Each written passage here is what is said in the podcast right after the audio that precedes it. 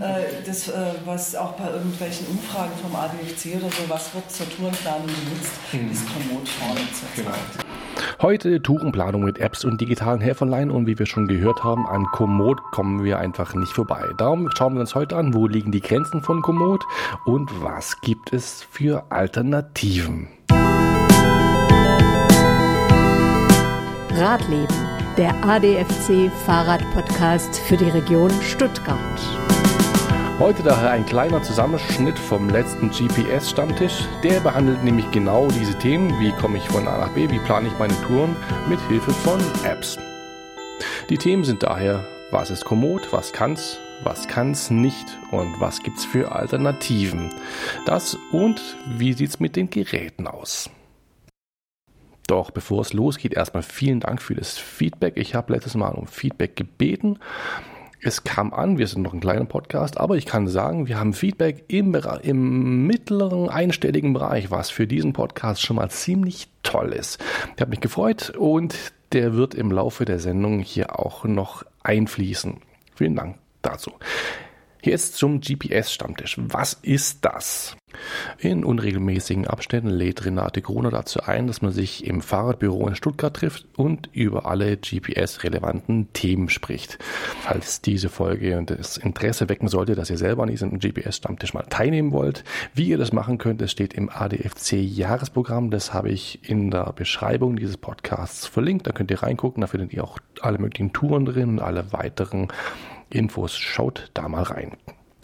Am 11. Februar war auf jeden Fall der letzte Stammtisch. Ich war eingeladen, ich durfte dabei sein und habe mein Mikrofon in die Mitte gestellt und einfach mal zwei, drei Stunden laufen lassen. Und das werde ich jetzt zusammenschneiden und hoffentlich in eine sinnvolle und logische Reihenfolge bringen. Darum zu Beginn kurz zum Abhaken. Was ist eigentlich Komoot? Ein, äh, ein Portal äh, mit mehreren äh, Funktionen. Zum einen eben zum planen, wo ich selber. Also über, übers Internet komme ich, rufe ich den Komoot auf, muss mich da anmelden, genau, ich gerade mitgekriegt genau. habe. Also, und dann kann ich das nutzen als, äh, ja, als Planungstool. Man muss sich auf jeden mhm. Fall anmelden. Sehr, sehr griffig. Äh, und, ja. Ja, und äh, also es ist zunächst kostenlos. Man bekommt eine Region, wo man zu Hause ist, bekommt man kostenlos. Und wenn man mehr will, weiter entfernt auch noch äh, was machen will, billig, dann muss man tragen. Die, die Karten sind sehr billig. Die ja, haben also alle genommen. Das alle, für, äh, alle kosten Euro. einmalig 30 Euro Oder? weltweit. Ach, ja. Und die Gruppe war sich da recht einig. Komoot ist ein recht solides, rundum sorglos Paket für den Einstieg. Es ist benutzerfreundlich, man lernt sehr schnell, man kann schnell damit umgehen und auch recht einfach am, am PC seine Touren planen und die auf sein Handy übertragen oder per GPX-Datei auf sein ähm, beispielsweise Garmin oder Wahoo-Gerät übertragen.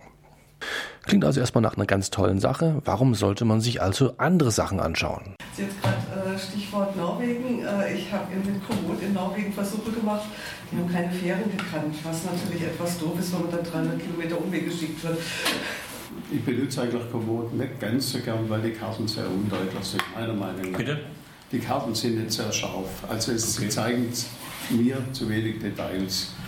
Und ich lade aber die auf dem, äh, die du auf dem Smartphone Auf dem Smartphone, ja, ja. Äh, okay. Ja, ja. Äh, auch bei der Planung kannst du ja unterschiedliche auswählen. Ja, ja, ja, ja, bei der äh, Planung ist. Ja, aber wenn ich unterwegs bin, äh, ist mir halt lieber, ich habe eine gute Karte mit Straßennamen und teilweise Hausnummer und man kann sich einfach besser orientieren. Ähm, Macht Komoot auch eigene Tourenvorschläge? Mhm. Äh, Komoot hat auch ähm, ähm, also hat den, den Bereich Entdecken. Da finde ich es nicht so glücklich, also da was zu finden. Da werden mir irgendwelche Vorschläge gemacht. Hier, ich kann auch noch was suchen, aber ich kann, ich kann jetzt schlecht suchen irgendwie. Äh, ich will jetzt eine Tour, was weiß ich, Freiburg haben oder so. Also da, da muss die schon genau, glaube ich, das im Titel haben oder so. Also da sind andere Portale besser für okay. geeignet. Also man bekommt ganz nette Vorschläge und zur Routenplanung finde ich es auch recht gut, aber für äh, fertige Touren, also manche Fremdenverkehrsverbände haben da auch noch abgelegt, aber die, zu, die zu finden sind da nicht so einfach in Komoot. Die findet man besser in Outdoor Active. Da sind eher die von gerade so fertige Touren von Fremdenverkehrsvereinen oder von irgendwelchen äh, Fernradwegen oder so, die, die sind eher in Outdoor Active abgelegt. Da findet man die auch besser. Heißt das Auto? Outdoor. Ah, Outdoor. Active. Sauwetter gerade, wir machen da im nächsten Ort mal eine, eine Kaffeepause und äh, lassen uns dann anschließend wieder zu der Tour zurückführen. Also wenn man abweicht von der Strecke, dafür braucht man auch wieder Hinterhalt. Ja. ja. Und genau diese Sachen schauen wir uns jetzt mal genauer an. Zunächst mal die Tourensuche, die ist ähm, kritisiert worden und es wurde auch gleich eine Alternative genannt, nämlich Outdoor Active. Und ich habe mir das auch gerade mal angeschaut, die, die schiere Anzahl an Touren, die ist hier schon sehr, sehr groß und wenn man, also man kann sich die Karte anzeigen lassen und man sieht auch gleich, wie viele Touren ähm, hier überall vorhanden sind und man sieht auch gleich, wer die Touren gemacht hat. Und das Ganze wirkt gleich ein kleines bisschen offizieller als das Komoot, wo alles nur von der Community kommt. Wenn ich jetzt hier nach Fahrradtouren im Bereich Stuttgart ähm, suche, dann sehe ich hier gleich mal Remstal Tourismus e.V., Tourenportal, Schönbuch, also Outdoor Active Redaktion, Landkreis Esslingen. Also es gibt hier auch Dinge, die von der Community eingepflegt werden, aber auch offiziellere Sachen. Und das ist, das ist ein Vorteil. Outdoor Active kann auch zur Planung eigener Routen ähm, genutzt werden. Es geht eben um Outdoor-Aktivitäten, das heißt, es geht jetzt nicht nur um Fahrradfahren, das heißt, hier gibt es eine ganze Menge an Profilen. Also man kann Schneeschuh laufen oder Pferdeschlitten fahren, Kajak und sowas. Aber wir schauen uns mal die Fahrradtouren an. Da kann man unterscheiden zwischen Radtour, Mountainbike, Mountainbike Transalp, Rennrad und Fernradweg. Und mit diesen Profilen wird man dann von A nach B geroutet. Es wird angezeigt, ähnlich wie bei Komoot, äh, die Beschaffenheit der Straßen, wie viel Asphalt, wie viel Straße, wie viel Schotterweg und wie viel Pfade verwendet werden, die Höhenmeter mit, ähm, ja, mit einer schönen Grafik, mit höchsten Punkten und tiefsten Punkten und so die üblichen Statistiken werden angezeigt. Was muss noch erwähnt werden? Wenn man diese Routen nutzen möchte auf seinem Handy oder auf seinem, was weiß ich, Gerät auch immer, dann muss man sich natürlich die Daten der Route runterladen. Das geht üblich, üblicherweise über eine GPX-Datei und die kann man sich bei AutoActive ähm, kostenlos runterladen. Man muss sich allerdings vorher anmelden. Also es geht nicht ohne Daten. Es ging früher bei Gypsies. Manche werden sich da noch erinnern und eine kleine Träne sich jetzt wegwischen, weil Gypsies gibt es so nicht mehr. Das ging über in All Trails und da muss man sich jetzt auch anmelden und das Ganze ist kostenpflichtig geworden. Wer sich online eine GPX-Datei besorgen möchte, ohne sich irgendwo anmelden zu müssen, kann das tun bei brouter. Brouter.de slash brouter-web. Link ist in der Podcast-Beschreibung. Hier sehen wir ähm, eine Karte und ganz viele Fahrradwege sind eingezeichnet. Im Stuttgarter Bereich zum Beispiel die 1, die 5, die 7, die 33 sehe ich gerade spontan. Das sind die Hauptradrouten, also die schon existierenden und sogar die geplanten sind hier schon drin, wenn ich das hier auf den ersten Blick richtig sehe. Und hier kann man sich auch von A nach B ähm, navigieren lassen. Das, das Besondere hier dran, erstmal, man kann sich auf dem Track die Steigung ähm, farbkodiert anzeigen. Das heißt, wenn es bergab geht, ist der Track grün und an den Stellen, an denen es bergauf geht, ähm, verfärbt sich der Track zu einem Rot und je hässlicher das Rot, desto hässlicher die Steigung. Auf die Art und Weise kann man bei der Planung direkt schon darauf achten, dass man richtig schön viel knackiges, hässliches Rot drin hat, wenn man das dann möchte oder eben nicht.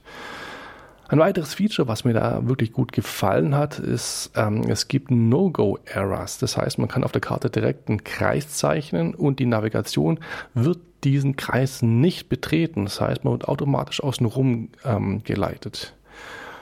Das finde ich ein Feature, was mir sehr gut gefällt, weil in, wenn ich in Richtung Stuttgart Zentrum fahre, dann werde ich immer durchs Kaltental geleitet und so langsam hängt es mir einfach schon so ein bisschen zum Hals raus. Darum mache ich da jetzt einen schönen Kreis drumherum und werde das dann nächstes Mal ausprobieren, wo ich dann lande. Ansonsten die Profile, ähm, die sind hier wahrscheinlich ähm, am zahlreichsten. Ich lese mal kurz vor. Trekkingrad, Rennrad, Auto, effizient, Auto schnell, sicherste Route, kürzeste Route, Trekkingrad, ignoriere Radtouren, Trekkingrad steil, Trekkingrad keine Fähren, Trekkingrad keine Treppen, Moped, Eisenbahn, Fluss, Liegerad, schnell, Velomobil, schnell, Rennrad, Routen mit wenig Verkehr, Rennrad Asian Pacific, Wandern, Beta. Und Darüber hinaus gibt es noch ein Benutzer definiert, das habe ich jetzt noch nicht rausgefunden, wie das genau funktioniert, aber offensichtlich hat man die Möglichkeit, sich selber auch noch ein Profil zu erstellen. Klingt sehr komfortabel, sehr, sehr mächtig und vor allem sehr einfach. Man kann nicht sein Passwort vergessen. So, warum habe ich jetzt schon wieder zu viel geredet? Na, ganz einfach zu viel Nebengeräusche auf den Aufnahmen. Aber jetzt lasse ich die anderen mal wieder reden zum Thema, was ist eigentlich geschickter, ein Handy oder ein externes Gerät? Zwei Stimmen hierzu. Beides seine Vor- und Nachteile. Also, äh, wie, wie du auch sagst, ja. der größere Bildschirm ist, ist äh, schön, man muss sich aber andererseits Gedanken machen um die ja. Energieversorgung. Ähm, die meisten haben sie die Powerbox wahrscheinlich, ne? Ja, ja. Äh, Batterie ist kein Problem. Das größere Problem ist, wenn es mal regnet. Mhm. Was? Und man hat keinen guten Schutz. Also beim Regen ist Handy. Beim Regen sind wir schnell vorbei. Ja. Also wenn der Wassertropfen draufkommt, dann interpretiert es als Berührung und dann fängt das ganze Ding an zu mhm. spinnen. Aber da gibt es in der Zwischenzeit auch Boxen, aber die haben auch ihre Nachteile, weil es ja, zu warm wird. Ja. Also ich habe äh, beides ausprobiert. Das, äh, mein so Garmin-Gerät hat natürlich schon Vorteile, aber es ist relativ teuer. Und für so Geld kriegt man ein spitzen Smartphone. Und nachdem man nicht sehr häufig in Regen fährt, freiwillig, mhm. wenn man dann mal in den Regen kommt, ja okay, dann äh, ist das ein Handicap, das stimmt.